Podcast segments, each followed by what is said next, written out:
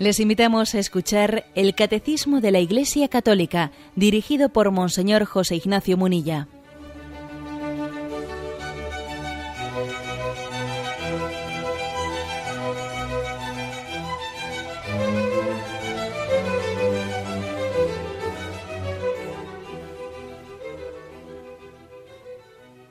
Un cordial saludo a todos los oyentes de Radio María.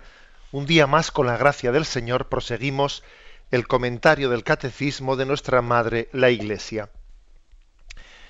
Eh, habíamos comenzado el programa anterior la explicación del apartado que tiene como título En el centro de la catequesis Cristo. Nos faltan tres puntos más que son el 327 al 329 para concluir esta, esta explicación. En el centro está Cristo. Somos cristocéntricos ¿eh? en, la manera de, acercarnos al misterio, al misterio de Dios. Eh, la religión cristiana es cristocéntrica. Nosotros tenemos que tener una espiritualidad cristocéntrica. Y tenemos que reconocer pues, que existen desviaciones, ¿eh? que tenemos que purificarlas, existen deformaciones del catolicismo, pues con pues, hemos escuchado a veces, pues como algunas personas, pues hemos, hemos observado, pues igual tienen una devoción a un santo que le quita el centro a, a Jesucristo y devociones a, a santos que o, determinadas, ¿no? Determinadas devociones que igual no son a santos. Imaginaros a alguien a su ángel de la guarda o otra forma de acercarse al misterio religioso que no pone a Dios en el centro, no pone a Jesucristo, al Dios hecho hombre en el centro. ¿Mm? Hay muchas formas eh, o muchas posibles formas de perder el cristocentrismo. ¿Mm? Unas pueden ser más, pues como he dicho ahora mismo, por, por una concepción teológica equivocada, ¿eh? porque igual a los santos se les, se les da el culto que no debe dárseles, de una manera eh, equivocada, pues se les da un culto eh, de adoración y únicamente Dios debe de ser adorado, no los santos. Los santos son venerados, no son adorados. Es una forma ¿eh? de, de, errar en plantear pues, una religiosidad no cristocéntrica. También hay otras formas distintas a esta, que es más de tipo teológico es eh, los acentos equivocados, que nos, referíamos el último día, el acento equivocado de ser demasiado moralista, o demasiado ritualista, o demasiado... Bien, puede existir ciertos acentos que si yo me fijo unilateralmente en la moral eh, o en la el cumplimiento de la liturgia, etcétera, es decir, que, son todos ellos, por supuesto, valores positivos y necesarios, pero si pongo un acento de una manera unilateral, le, estoy quitando al cristocentrismo el punto, el punto o el aspecto central ¿no? de, nuestra, de nuestra religiosidad. O sea que existen diversas formas de poder deformar eh, nuestra fe cristocéntrica. En el punto 427 dice así. En la catequesis lo que se enseña es a Cristo, el Verbo encarnado e Hijo de Dios, y todo lo demás en referencia a Él. El único que enseña es Cristo, y cualquier, cualquier otro lo hace en la medida en que es portavoz suyo, permitiendo que Cristo enseñe por su boca. Todo catequista debería poder aplicarse a sí mismo la misteriosa palabra de Jesús. Mi doctrina no es mía, sino del que me ha enviado. Bien, eh, el punto 427, 427, en primer lugar, subraya algo que no voy a insistir en ello porque en el programa anterior ya lo subrayamos. Enseñamos a Cristo, sea, es decir, el objeto, eh, el objeto principal del que, del que vamos a hablar es, hablamos sobre Jesucristo mismo. Y decía yo en el programa anterior que no venimos a hablar en primer lugar de los valores de Cristo, no, sino de Cristo mismo. ¿Mm? Eso de que, bueno, lo, de menos es eh, si Jesús em, pues eh, resucitó, no resucitó, lo de menos es si la encarnación tuvo lugar de esta manera o no tuvo lugar de esta manera. Lo importante son los valores que Jesús nos enseñó. No, no, perdón, no, no, no, no. Eso, eso es una equivocación, porque entonces es, es reducir, ¿no? Reducir el cristianismo a un moralismo. O sea, aquí lo importante son las enseñanzas que extraigo. No me importa tanto. Es como si dijésemos, eh, a mí no me importa tanto eh, pues mi padre o mi madre. A mí lo que me importa es las enseñanzas que me han dado. Hombre, eh, perdón, las enseñanzas nacen de ellos. A mí claro que me importa mi padre y mi madre, no únicamente las cosas que me enseñaron. Bueno, pues algo así. ¿eh? O sea, no, no, es únicamente los valores que vienen del Evangelio, la moral que se predica. No, no. Me importa Jesús, me importa Él. Él es mi Salvador. Él dio su vida por mí. Su sangre me ha redimido de mis pecados. Me importa Él, su persona. ¿Eh? Poniendo el acento en esto. ¿eh?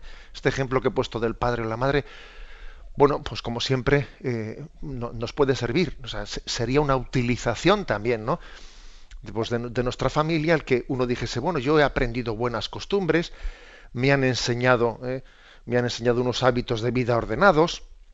Eso es lo que me importa de mi familia, ¿no? No, un momento, a mí me importa mi familia no solo por las cosas buenas que me ha enseñado, sino porque me han dado la vida. ¿eh? Me han dado la vida. O sea, eso lo, pues lo mismo Jesucristo. O sea, no solo por las, los valores, es que Él es mi Salvador, es que Él me ha creado, es que Él ha entregado su vida por mí. Bueno, este es primer aspecto, no insisto más en él porque ya el programa anterior, como digo, lo dijimos. Y, y dice, y todo lo demás en referencia a él. Bueno, pues en, eh, la moral en referencia a él. Y por ejemplo el catecismo titula la moral vivir en Cristo. Y los sacramentos también en referencia a Cristo, celebrar a Cristo, así titula el catecismo la parte de la liturgia y de los sacramentos, celebrar a Cristo. La moral, vivir en Cristo, o sea, todo referido a Él, no desconectado de Él. ¿Mm? Que a veces, bueno, es verdad que cuando explicamos la teología, claro, tenemos que hacer secciones, ¿no? inevitablemente, porque uno dice, a ver, me voy a apuntar a, clase de moral, me voy a apuntar a clase de liturgia, me voy a apuntar a clase, bien, de acuerdo, ¿eh? es, inevitable que después del el misterio de Dios, pues tengamos que, que clasificarlo, etcétera. Pero sería un error pensar que yo me puedo acercar al misterio de Dios desconectando las cosas, que no, que, que aunque expliquemos por partes las cosas, todas están unidas a Cristo. Es más, si las desconectamos de Cristo, es como si partimos una rama del árbol, es que se seca. ¿Mm? Es que se seca, ¿no?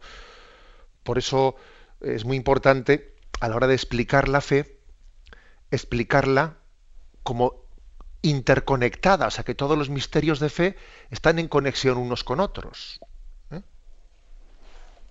Bien, sigue adelante este punto y dice, el único que enseña es Cristo. O sea, no solo enseñamos a Cristo, no solo Él es el objeto de, nuestra catequesis. No, vamos más allá todavía. No solo es el objeto de nuestra catequesis, es que es el sujeto. O sea, Él es el catequista. ¿eh? Dice, el único que enseña es Cristo. Y cualquier otro lo hace en la medida en que es portavoz suyo, permitiendo que Cristo enseñe por su boca. Esto es importante. ¿eh? Y me parece que esto a veces yo creo que lo tenemos bastante en el olvido. Así como, por ejemplo, con el tema de los sacramentos, quizás esto, me parece que lo solemos tener más presente, pues cuando un sacerdote celebra, él tiene conciencia de que actúa en persona, de, en, persona Christi, ¿no?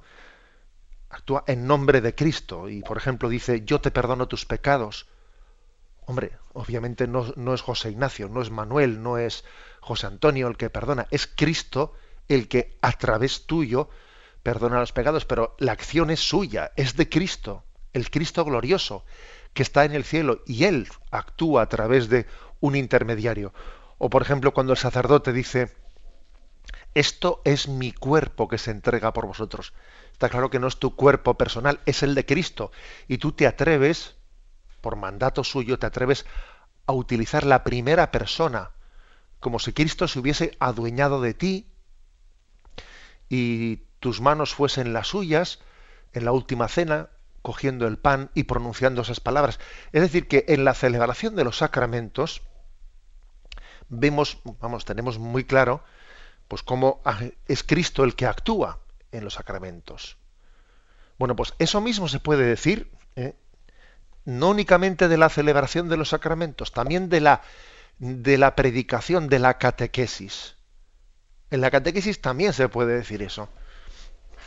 Yo soy consciente de que pues ahora estarán escuchando seguro pues muchas catequistas, muchos catequistas, y, y bueno, pues igual parece como que nos cuesta más aplicarnos a los catequistas esto que decimos del que celebra el sacramento.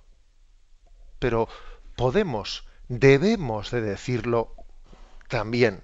Fijaros que aquí el catecismo lo dice, o sea, que el que enseña es Cristo, que tú eres portavoz suyo, que lo que tienes que hacer es permitirle a Cristo que enseñe por tu boca, permitirle a Cristo que, que Él se sirva de nosotros para hablar a los demás. Y esto no son solo palabras hermosas, palabras bonitas, no, Cristo quiere que sea una realidad. Un buen catequista, pues es aquel, fijaros bien, no es aquel que, que tiene muchas cualidades personales y como tengo muchas cualidades personales, no sé, tengo, mm, pues, pues me convierto yo ¿eh? en el protagonista. Mira qué bien distrae a los niños, ¿eh? mira que, o a los adultos, ¿no? Un catequista no se, no se equivocaríamos, ¿no? Mira, es que es una persona que tiene muchos recursos y los distrae muy bien, los, los niños no se aburren. Entonces, ¿qué? Ah, eso, eso no es ser un buen catequista. Un buen catequista es aquel eh, en, el que, en cuya palabra, en cuya vida, en cuyas actitudes, pues los catequizados, sean niños, sean adolescentes, sean adultos, en, cuya palabra y vida pues percibimos a Jesús. ¿Eh? No a alguien, pues mira, que resulta simpático, no a alguien que tal. Con esto no quiero decir que haya que ser antipáticos, no. Lógicamente, también la simpatía pues, se reflejará a Jesucristo. Pero que es muy importante entender que la forma de, de ser catequista, o sea, que, que la condición necesaria para ser catequista es transparentar a Cristo, o sea, transparentarle. Que tú estorbes lo menos posible. Aquí cuando se predica, de lo que se trata es de estorbar lo menos posible. Mire usted. ¿Eh? Aquello que decía San Francisco de Asís, que a mí me gusta predicar el Evangelio sin glosa. ¿eh? Sin glosa quería decir él no me metas muchas palabras tuyas, porque el Evangelio es muy clarito, ¿no? es muy clarito y a ver si por hacer muchas explicaciones nuestras resulta que al final, más que explicarlo, lo vamos a, confundir, lo vamos a, ocultar. O sea, a, esto me refiero, o sea, que el catequista, el catequista de lo que se trata es de que sea transparente, de que remita a Jesucristo, que, que sea transparente. El profeta, y digo profeta porque el ministerio de la catequesis es el ministerio profético que todos los cristianos tienen por el bautismo, aunque algunos por el sacramento del orden, pues hayamos recibido una llamada especial eh, a, a, ejercer ese, ese ministerio de la palabra. Pero ojo, que todos los cristianos, todos los bautizados, lo tienen como algo inherente al bautismo. Luego es verdad que a algunos se les da el llamamiento de la Iglesia a ser catequistas, etcétera, pero que, pero que lo tenemos todos insertado en el bautismo, ¿no? Bueno, pues es que es muy importante que nos demos cuenta que yo de lo que se trata es que pueda llegar a decir no soy yo el que el que habla, es Cristo el que el que habla y no estoy hablando de cuestiones mm, sea, no estoy hablando, porque a veces no, pues se hablan de locuciones, no, no, yo no estoy hablando de ese tipo de hechos eh, extraordinarios. Que si eh, un vidente, que alguien habla, no, no, no estoy hablando de eso, estoy hablando de que los santos, cuando han predicado, han predicado, han hecho cercana la figura de Jesucristo. De lo que se trata es de ser dóciles para que Cristo pueda hablar a través tuyo. Ser dóciles, que, que tú pongas tus cualidades al servicio de, pero que sean cualidades que que sean como una ayuda para Cristo, pero que no estorben, ¿eh? que no estorben, porque a veces nosotros, cuando ponemos nuestras cualidades en teoría al servicio de, de la predicación, podemos hacerlo de una manera que, que sea excesiva, o sea, que, que, haya demasiado protagonismo, demasiado... y eso al final acaba estorbando. Acaba estorbando. ¿eh? Cuando, por ejemplo, pues, podemos tener demasiada preocupación en, en que nuestro discurso sea perfecto, en nuestro discurso... Sí, hay que intentar hacer bien las cosas, obviamente, no ser chapucero, ¿eh? hacer bien las cosas, pero mm, haciéndonos la pregunta de qué es lo que más ayuda a la gente para escuchar a Cristo. No, no de qué es lo que tengo que hacer para que esto salga perfecto. ¿eh? Porque en ese ser perfecto parece que es mi yo, ¿eh? mi ego, el que quiere ¿no? una especie de, reconocimiento de los hombres. Bueno, como veis, es, es, un aspecto importante ¿no? el que se está.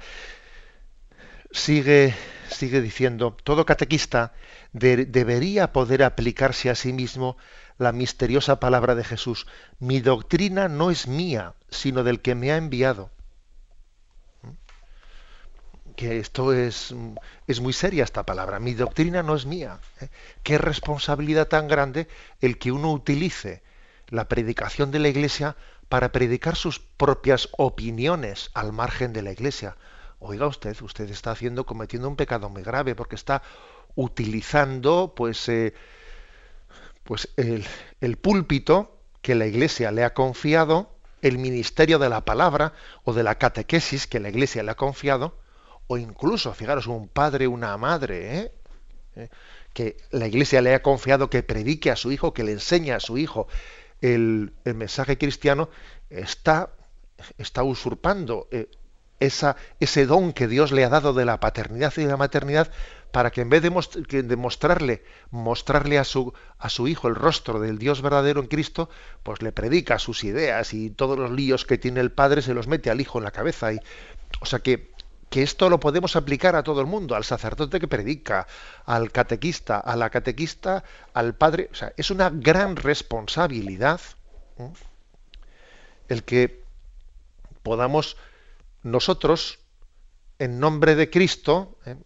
como, como, como, profetas, transmitirle lo que no es el mensaje de Cristo.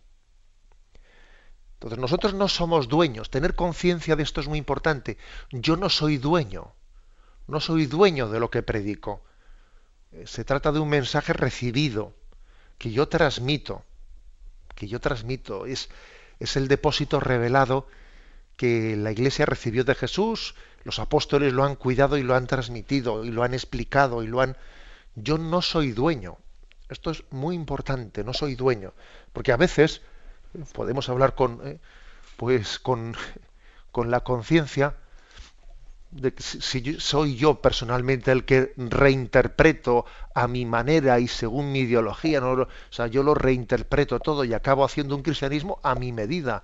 Y luego voy y se lo explico a los demás, como si, como si yo tuviese derecho a ello, ¿no? Y eso es una usurpación, ¿eh? es una, una usurpación. Nosotros somos siervos, no somos dueños. Y en esto creo que hemos tenido muchas, pues muchos ejemplos, ¿no? A la hora de, explicar cómo en la historia de la Iglesia la Iglesia ha tenido una conciencia muy clara de decir, oiga, que yo no soy quien para cambiar esto. A veces a la Iglesia se le dice, ¿por qué la Iglesia no, no cambia muchas cosas ¿no? de su vida, de su predicación? ¿No sería más práctico que se adaptase al momento presente? ¿Que no sería mejor que se subiese al tren de los cambios culturales? ¿no? igual que los ciudadanos, ¿no? En cada momento pues eligen un marco político que consideran más adecuado para el momento presente, ¿no? ¿Por qué no puede también la Iglesia cambiar su marco y ser más semejante al resto de la sociedad, ¿no? Y la respuesta es, pues es esta que estamos diciendo un momento. Tengamos en cuenta que eh, esa adaptación a los signos de los tiempos habrá que hacerla, pero habrá que hacerla sabiendo que nosotros no somos dueños de lo que llevamos entre manos desde hace 20 siglos, sino que somos depositarios de la revelación divina. ¿eh? Y el dueño, no tiene problema en cambiar las cosas conforme a su criterio, mientras que la Iglesia tiene como primer cometido custodiar ese depósito que se le ha confiado para cumplir la misión de transmitirlo. Recuerdo, por ejemplo, como en este programa, eh, no, estoy muy seguro si fue hablando de el tema de los sacramentos, pues por ejemplo, no se, mm, se planteó pues una consulta que había llegado a la Congregación para la Doctrina de la Fe del Vaticano, eh, pues eh, respondiendo a dos preguntas que habían sido formuladas pues por algunos obispos católicos de, desde una diócesis de Inglaterra.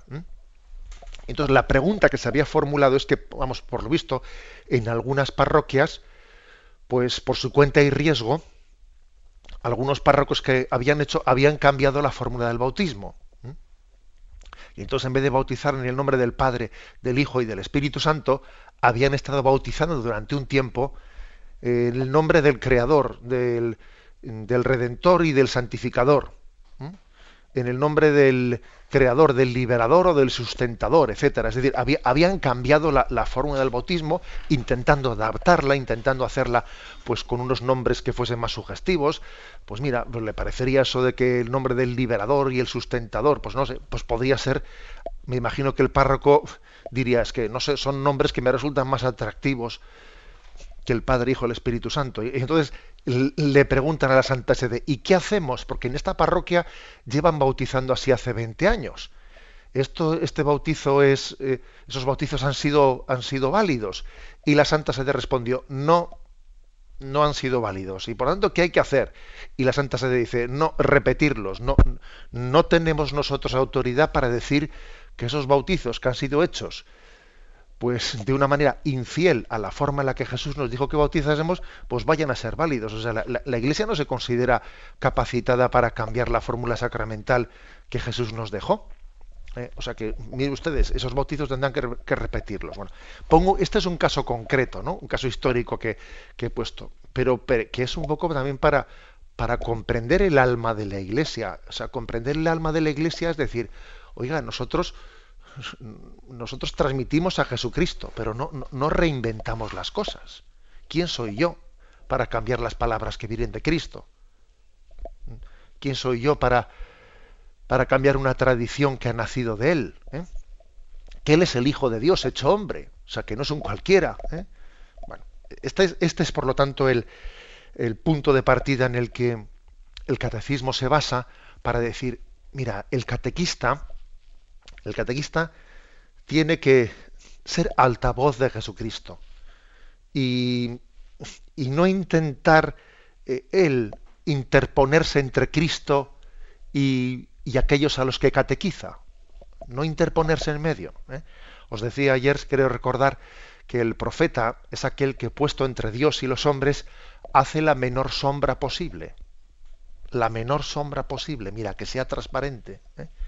Y que mis palabras, que sea Cristo quien viva en mí. Ya no soy yo quien vivo, es Cristo quien vive en mí. Lo cual quiere decir que es muy importante la santidad. A mayor santidad, mejor catequista. Uno diría, a ver, ¿qué es más importante para ser buen catequista? ¿Ser santo o tener mucha labia? Sin duda alguna, lo primero, ser santo. Mira, puede haber gente que tenga mucha labia mucha labia y, no están predicando a Cristo en absoluto, no son un showman, son yo que sé, ¿no? o sea, pretenden ellos ser el centro de atracción. Y nosotros también tengamos cuidado, que a veces cuando vamos a una iglesia, o lo que sea, ¿no? o a un auditorio, nos podemos equivocar por una persona que tenga eh, facilidad de expresión. Mira, no te dejes equivocar, ¿no? O sea, no te dejes engañar. Aquí lo principal es que el que predica sea santo. Esa es la mejor, ¿eh?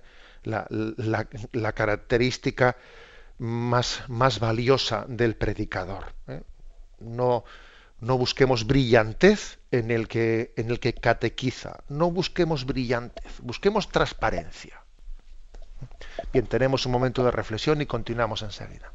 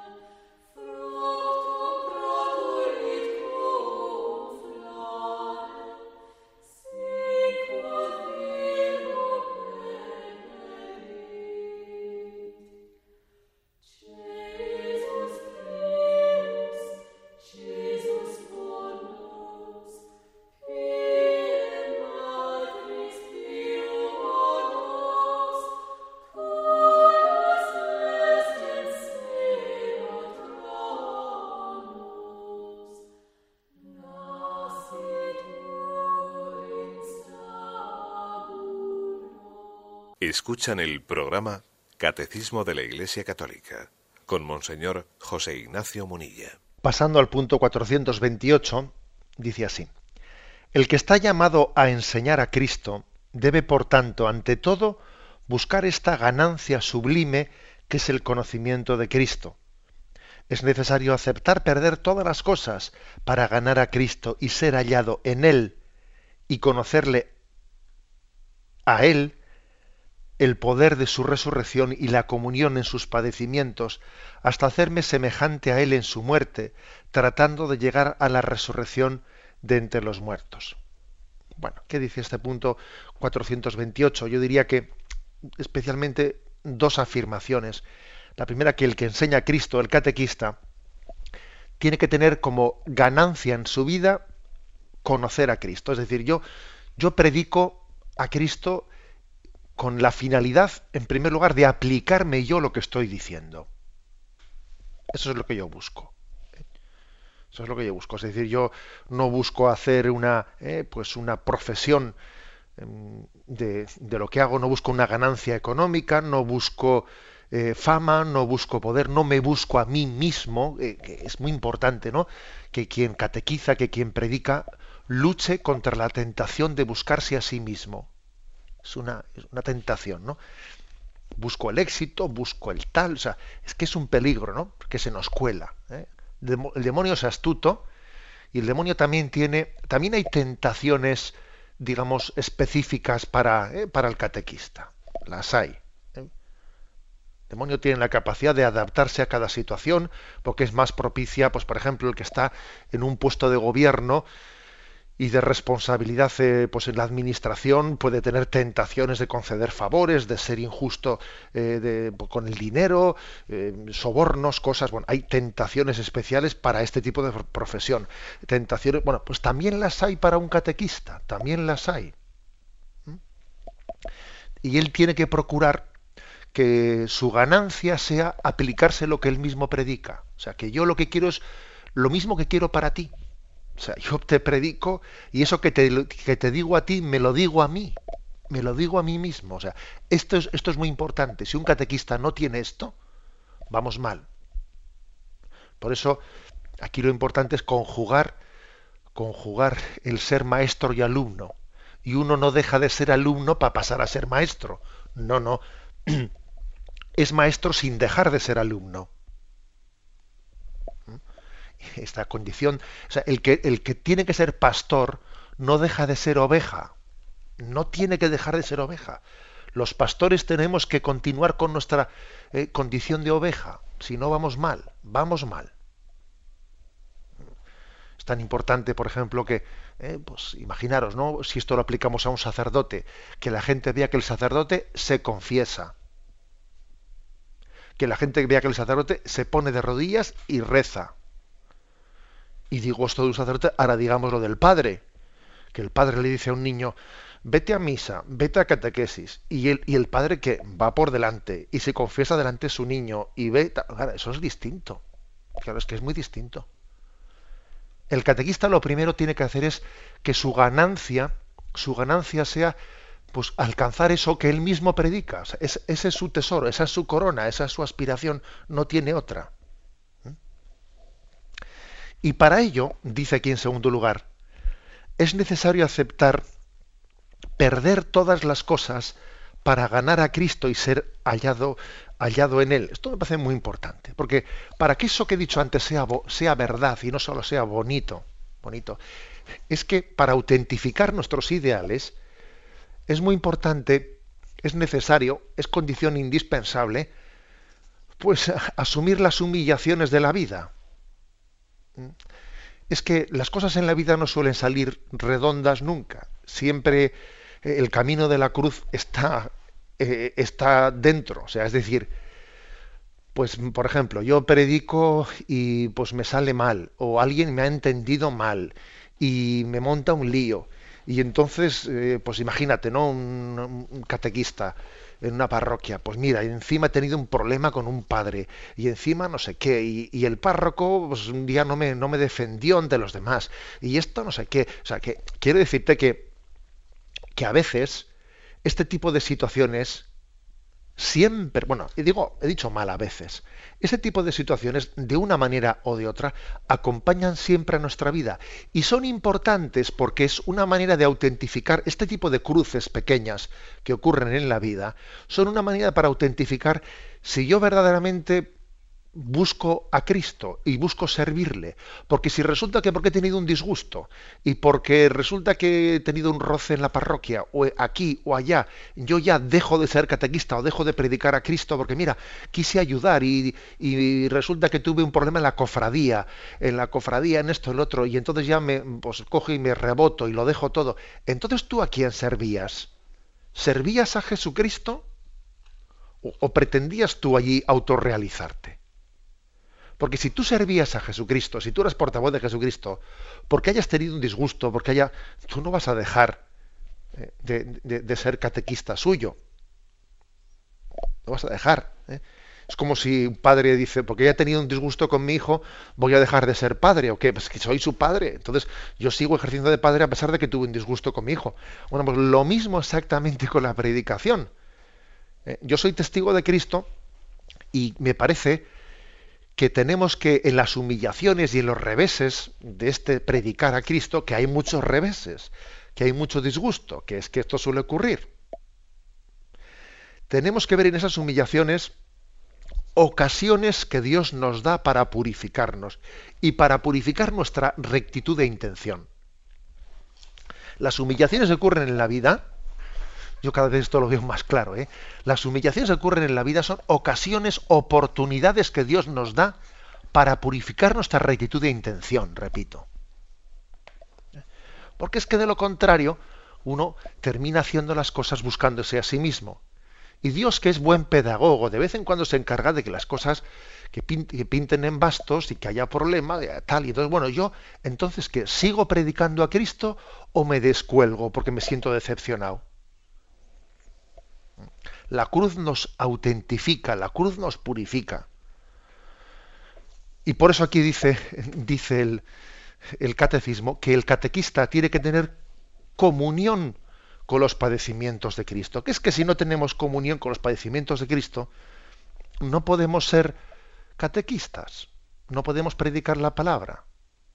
La cruz es no solo es objeto de nuestra predicación, la cruz también es el signo que marca nuestra predicación. Claro, sí, está diciendo, es curioso esto, ¿eh? porque somos muy dados a decir eh, la cruz de Cristo, porque fíjate en Jesús y, pongo el ejemplo de un santo y otro santo y abrazo la cruz, abrazo la cruz. Luego resulta que tengo yo cualquier revés, cualquier problema y me, pego un rebote, pero hombre, ¿de qué estaba predicando yo? ¿De qué estabas predicando? ¿O, es que lo que predicabas era una teoría que no iba con tu vida? ¿Mm? Bien, como veis, pues estamos eh, explicando un poco las características principales del catequista, del profeta, de quien va a explicar el, el catecismo. No solo explicamos a Cristo, es que queremos que la forma de explicar a Cristo eh, esté empapada de él. O sea, que sea Cristo mismo quien, quien nos hable en el catecismo de la Iglesia, en la explicación de la Iglesia. Quizás alguno pueda sacar de lo que estoy diciendo la siguiente conclusión.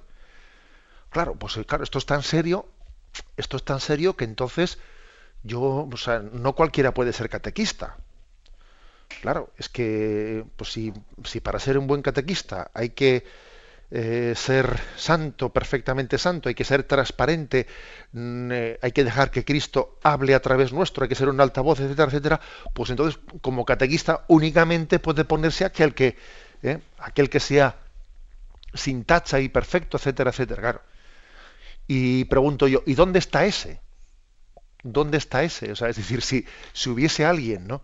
Alguien que tuviese tal conciencia de ser él el indicado eh, pues para poder ser catequista, porque él cumple todas esas, características, si alguien pensase tener todas esas características, es que no es el indicado.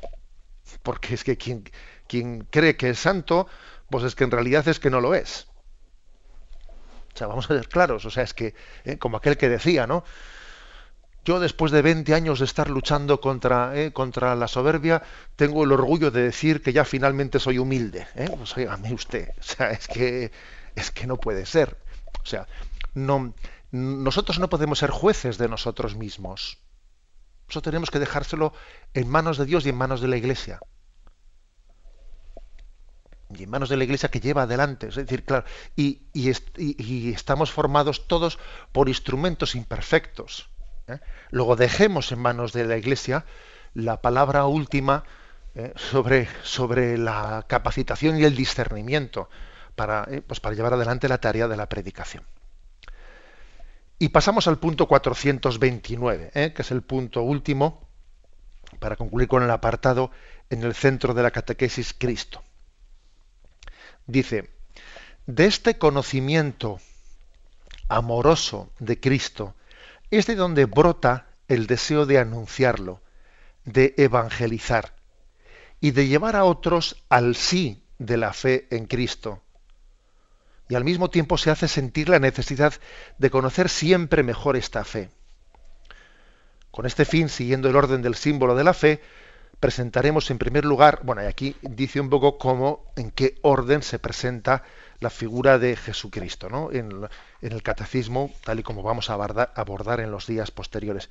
Bueno, mm, dos afirmaciones principales. La primera, eh, desde el punto 429, mm, que el, el hecho de evangelizar, de la llamada, de sentirme llamado, sentirme llamado a ser catequista, pues nace de un conocimiento amoroso de Cristo.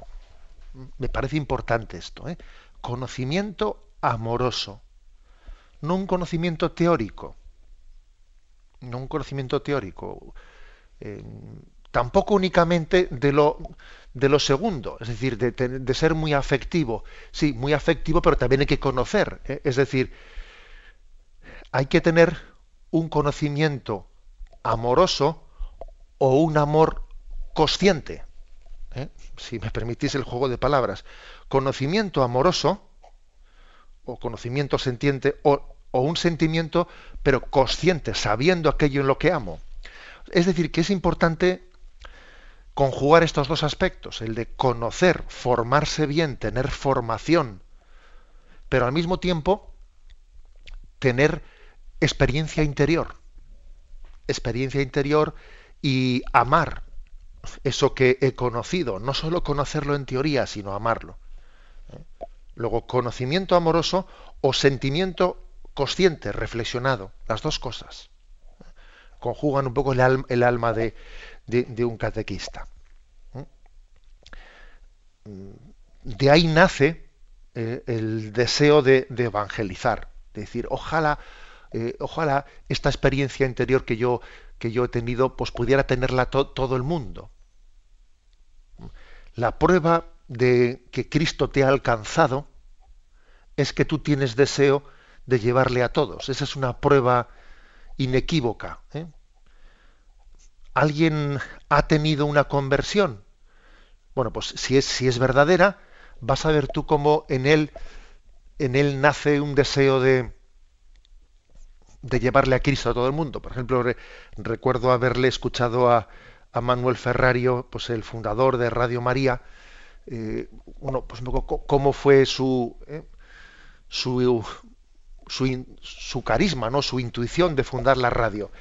Pues haber estado en un, pues, un santuario de, de la Virgen María y entonces tener el gozo de, de, esa casa de Dios en la que se suele convertir los santuarios marianos, el gozo de la presencia de Dios que, María nos suele transmitir. Y entonces recuerdo que Manuel Ferrario decía, pues que él, no sé, salió como con la convicción de decir, me gustaría llevarle a María a todas las casas. Él, él, lo decía, lo explicaba así, no se trata de ningún tipo de, eh, de visión interior, no, no, eh, sino un don o sea, un don en el que el Señor le, lleva a ser testigo, testigo de, la experiencia que ha tenido. Me gustaría llevar a María a todas las casas.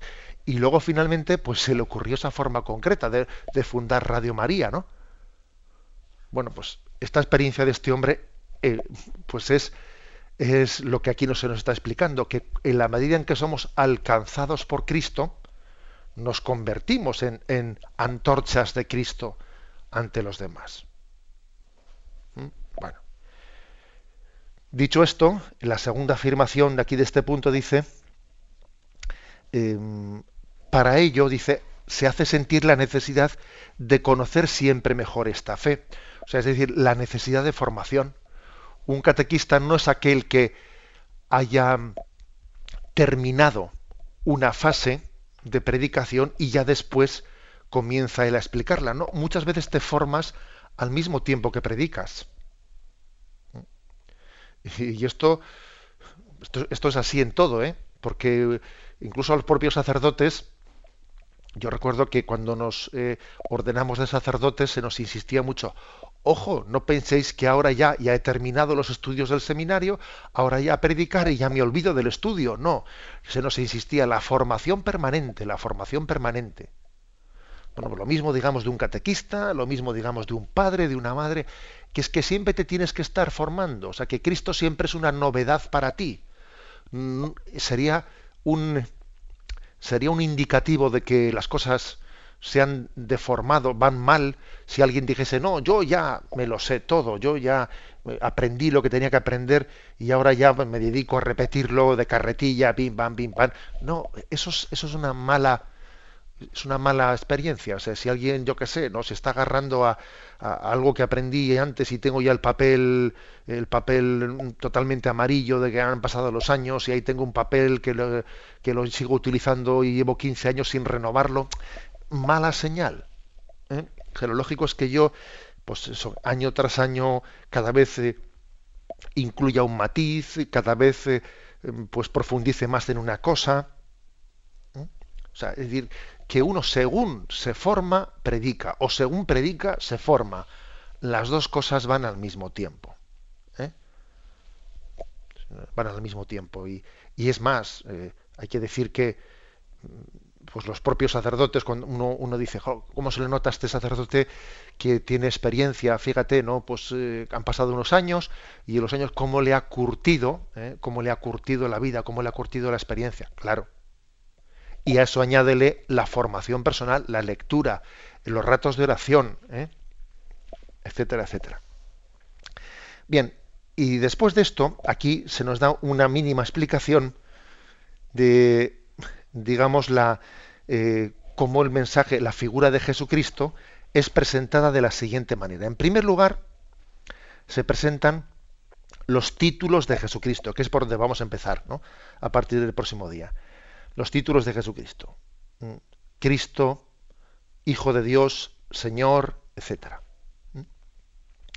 En segundo lugar, se confiesa los se explica los principales misterios de la vida de Cristo. Su encarnación, después su pasión y por último eh, su glorificación, eh, su ascensión a los cielos y su glorificación en el cielo. Es decir, mm, comenzamos por los títulos de Jesús, o sea, cómo le llamamos a Jesús, porque detrás de eso se esconde quién es Jesús, claro. Comenzamos por explicar quién es Jesús, el Cristo, el Hijo de Dios, ¿eh? y después se pasará a decir, bueno, cuáles han sido los principales misterios de la vida de Cristo.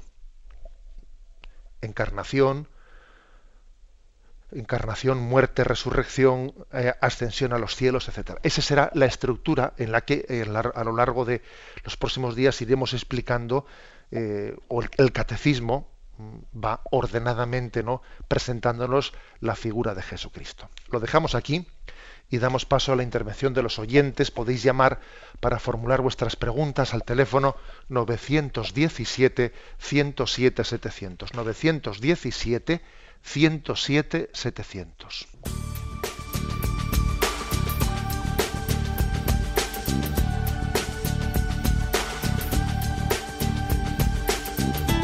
Radio María le ofrece la oportunidad de recibir en su casa sus programas favoritos.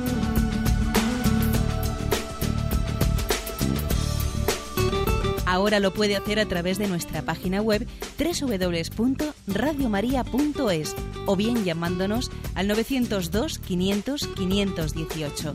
902 500 518. Pídanos el programa que más le interesa en cualquiera de sus emisiones, especificando el día y la hora que lo ha escuchado. Solo nos tiene que decir si lo quiere en CD de audio o CD o DVD en MP3. Haga su solicitud en el 902 500 518 y en www.radiomaria.es. Radio María, más cerca de usted.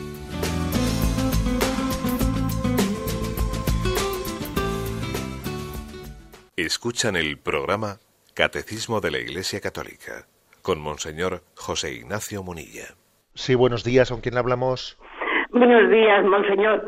Adelante. Mm, vamos a ver, yo, yo quería eh, explicarle lo siguiente. Eh, bueno, la, la, le advierto que la pregunta concreta, pero después ah, le voy a decir, porque por si se me olvida, eh, la pregunta es eh, si los sentimientos de amor a Dios van unidos a, a, a Cristo. O sea, los sentimientos concretamente a Jesús van um, unidos también a su, a, la, a su imagen a su imagen, a, a él, su a su, o sea, de una forma imaginativa. Eh, entonces, bueno, eso es la pregunta que eh, al final me contestará usted si es tan amable. Sí. Lo, le voy a decir lo siguiente. Yo mm, soy una persona ya mayor, bastante mayor, que desde el año 55 yo no he dejado de, hacer mi oración todos los días. Bueno, aparte de que yo he frecuentado todos los días también la comunión. Pero bueno, eh, la, la, la, pregunta, o sea, el problema va encauzado a, a, lo, a mi oración.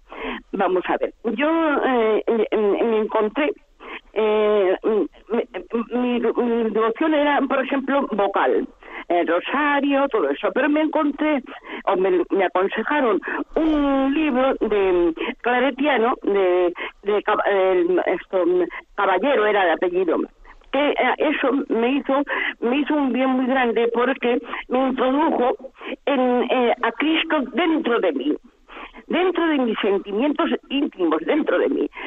Y así a lo largo de tantos años pues ha llegado un momento en que yo no sé si esto el caso es que yo llega un momento en que yo no pude no pude esos sentimientos tan fuertes unidas a Cristo.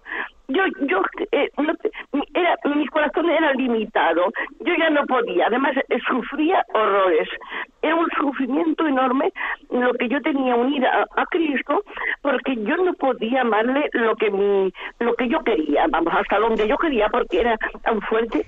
Entonces bueno pues yo eh, llegó un momento en que lo confesé y me dijeron pues mira hija mía porque claro eso lleva consigo pues ya quizás en fin no cosas tan tan perfectas pero yo llevo ahora ya lo que he hecho es volver a la a la oración vocal de, de par, en parte de mis oraciones que tenía yo también vocales, en parte de mi, dentro de la oración esa a Jesús y, y luego después en parte tam, ahora ya la, al rosario también, me, lo que me aconsejaron.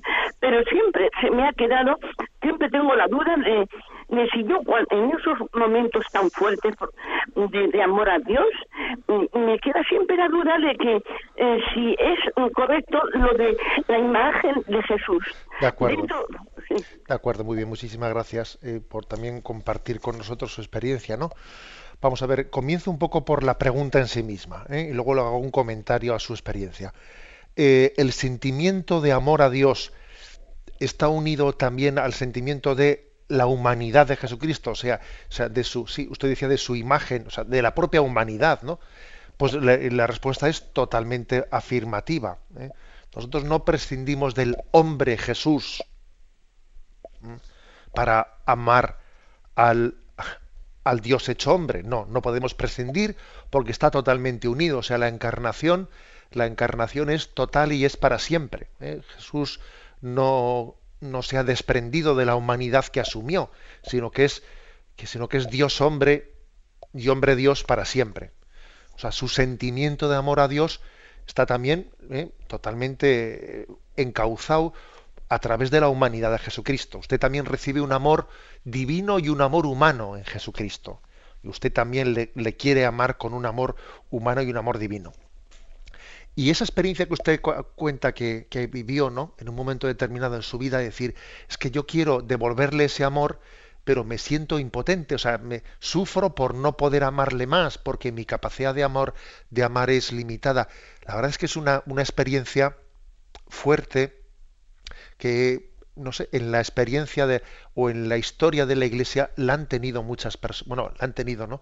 Eh, pues muchas personas que han querido amar a Dios y se han sentido tan amadas, pero al mismo tiempo se han dicho, ¿y yo, ¿y yo cómo devuelvo este amor? ¿no? Bueno, o sea que no, no se piensa usted que usted es una rara, ¿eh? o que dice, pero qué cosas tan raras he vivido. No, no, es decir, esa experiencia la han tenido muchas personas, de decir, sufro por no poder eh, amar y devolverle a Dios más el amor que Él me da. Bueno, o sea que no se sienta usted rara, porque creo que forma parte de, que Dios nos hace sentir eh, en, momentos determinados en tu vida. O sea, fíjate tú hasta qué punto eres, eres querido y eres amado y qué poco puedes hacer tú, ¿no? ¿Eh? Qué poco, o sea, qué, qué, imposible es que tú le devuelvas a Dios todo lo que Él te ha dado. ¿eh? En su, usted decía que usted es mayor, bueno, pues yo creo que en su oración de intercesión, en esos rosarios, en esa oración que usted está dirigiendo a Dios, a mí me parece que que está usted devolviéndole también ese amor a Dios, porque usted reza, intercede por todo el mundo, reza por los que conoce y por los que no conoce. Reza usted por todos los que han oído esta pregunta, o sea, es decir, y, nos, y, algún día sabremos, ¿no? Todo el fruto de esa oración de intercesión que usted está realizando. Damos paso a un siguiente oyente. Buenos días. Sí, buenos días, monseñor. Sí, adelante, le escuchamos. Mire, primero que nada, feliz Navidad. Muy bien, igualmente. Eh, quería mm, eh, preguntarle, eh, ¿qué palabras tendría para una persona que piensa que muchas de nuestras creencias cristianas son debidas a una exageración popular en un principio y posteriormente a una transmisión de las mismas de generación en generación? Muchas gracias, monseñor. Bueno, pues la verdad es que em, ese tipo de pensamiento está bastante de moda en este momento, ¿eh? está bastante de moda por cuanto hay pues algunos eh, autores que a través de novelas o de estudios pretenden decir que ellos van a descubrir ahora pues un Cristo histórico ¿eh? que la Iglesia ha tenido como secuestrado durante muchos siglos y entonces claro, en los primeros siglos hubo una especie de de exageración o de entusiasmo popular por la figura eh, de Jesucristo y entonces de, de, alguna manera se hizo un mito, ¿eh? se hizo un mito. Bueno, que hay que decir que uno lee los evangelios y ve que la cosa es absolutamente al revés. O sea, es decir, en los evangelios vemos que los apóstoles no eran personas precisamente muy crédulas, ¿eh? muy crédulas, sino más bien lo contrario, eran hombres eh, pues muy rudos. ¿eh? Pues acordaros de cómo Jesús le tiene que decir a Tomás, no seas incrédulo, sino creyente, trae tu mano, mira mi costado. Trae... Es decir, em, eh, ¿cuántas veces Jesús les tiene que reprender diciendo, hombres de poca fe, porque habéis dudado? Eh, en, el episodio de los discípulos de Maús se iban de Jerusalén porque se sentían decepcionados, etcétera. Es decir, que cuando uno observa los evangelios, está viendo en ellos no una tipología de personas eh, pues muy crédulas, no, no, sino más bien lo contrario, gente muy de los que toca, eh, toca el suelo, gente que vive de la pesca, gente que y que de alguna manera tiene que ser arrancado de, su incredulidad. ¿eh? Por otra parte, quien, quien hace esa formulación que usted ha dicho, la verdad es que desde luego en lo que no crees en el Espíritu Santo. No cree en el Espíritu Santo que Él fue el que prometió a Jesús, yo estaré siempre con vosotros, os enviaré el Espíritu Santo y Él os llevará a predicar todo cuanto os he enseñado. Él llevará a su término cuanto os he enseñado. Es decir, Jesús prometió que el Espíritu Santo estaría en su iglesia y nos asistiría. ¿Mm? O sea que yo creo que yo le diría eso a esa persona. Usted dice que cree en Jesús, pero mire, perdone, usted desde luego en lo que no cree es en el Espíritu Santo que Jesús nos prometió, que nos enviaría para llevar adelante la tarea de la Iglesia, que no nos dejaría solos en ella. ¿eh? Damos paso a un siguiente oyente. Buenos días. Hola, buenos días, padre. Sí, le escuchamos. Eh, mire, es con relación a lo que usted ha estado hablando de, lo que es predicar y, cuando se habla de la, de la cruz. Eh, por ejemplo, ¿no? Em, yo en algún momento de mi vida he, dado alguna enseñanza y, he hablado, pues, imagínese de la oración, o he hablado de la cruz, etcétera, etcétera. Pero lo curioso de esto es que, bueno, pues sí he tenido cruces como todo el mundo y usted ha puesto el nombre de crucecitas, pues es verdad, crucecitas.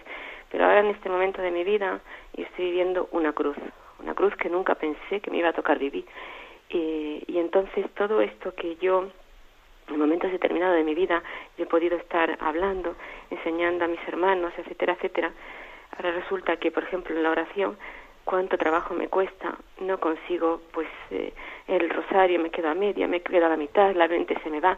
Entonces digo, Dios mío, qué, qué fácil parece a veces predicar, ¿no? Y decir, y cuando te toca a ti, eh, te tambaleas en la fe, etcétera, etcétera. Eh, mi pregunta es, yo ¿Qué se puede hacer ante situaciones cuando estás en situaciones extremas como esta, cuando solamente se decir, Dios mío, Dios mío, Dios mío? Bueno, pues nada, muchísimas gracias. Bien, gracias a usted. Eh, la verdad es que yo creo que usted nos ha dado una, una lección, formula una pregunta, pero yo creo que usted misma nos ha dado la respuesta. Mire, en situaciones como esas, lo que hay que hacer es agarrarse, ¿eh?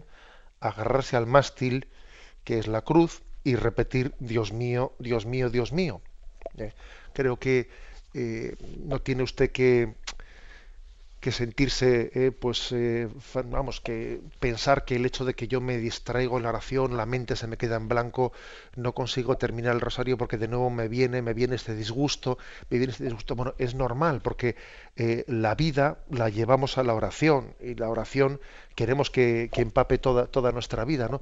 Es decir, quiero decirle que, que es normal, ¿no? Que esté estando usted conmovida, eso también se traduzca en su oración. Repita usted ¿no? en su oración alguna jaculatoria del estilo, ¿no? Del estilo que usted mismo ha dicho ahora mismo, ¿no? Señor mío y Dios mío, ¿eh? creo y confío en ti. Es decir, es decir, está usted haciendo ahora mismo la oración de Gesemaní. Padre, si es posible, ¿no?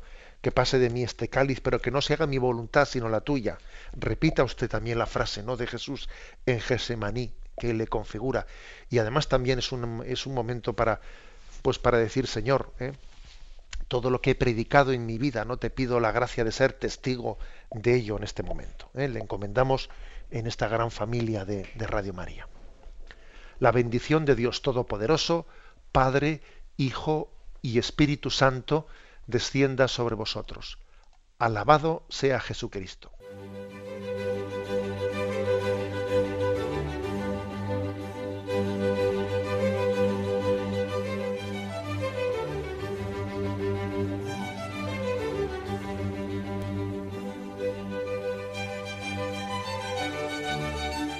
Han escuchado en Radio María el Catecismo de la Iglesia Católica, un programa dirigido por Monseñor José Ignacio Munilla.